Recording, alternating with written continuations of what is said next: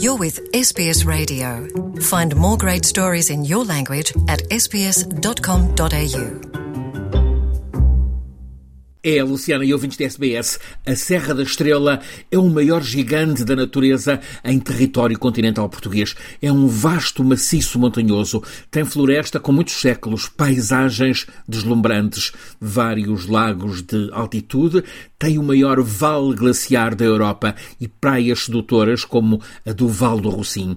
A Estrela é a serra que, situada a meio de Portugal marca a distinção entre o norte mais fresco, o sul mais quente. A serra condiciona o clima das duas regiões. É o território de 150 mil pessoas que vivem, sobretudo, da agricultura, da pecuária, do turismo e da indústria dos lanifícios. É lá na Serra da Estrela que é feito o famoso queijo da serra.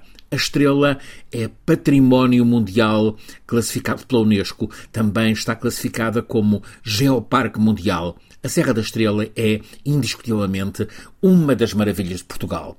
Por tudo isso, é um drama o que está a acontecer desde as três da madrugada do passado sábado a hora 3 da manhã, neste caso, é relevante. Corrobora a avaliação generalizada de que o incêndio que está a consumir a estrela é fogo posto por mãos criminosas que cuidaram de garantir que o incêndio é o que está a ser. Tremendo. Nestes cinco dias já arderam uns 4 mil hectares da paisagem da Serra da Estrela. 4 mil hectares, o equivalente a 4 mil campos de futebol.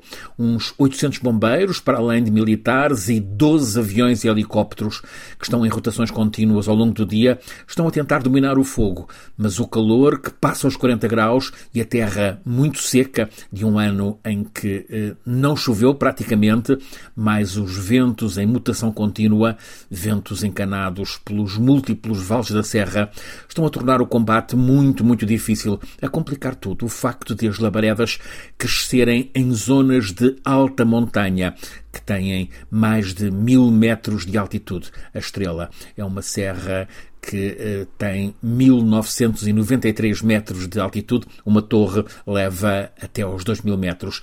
A prioridade dos bombeiros está a ser proteger, acima de tudo, as pessoas, as casas, os animais mas também, claro está, o fabuloso património natural. Há árvores que estavam ali há três séculos, mas que agora estão carbonizadas.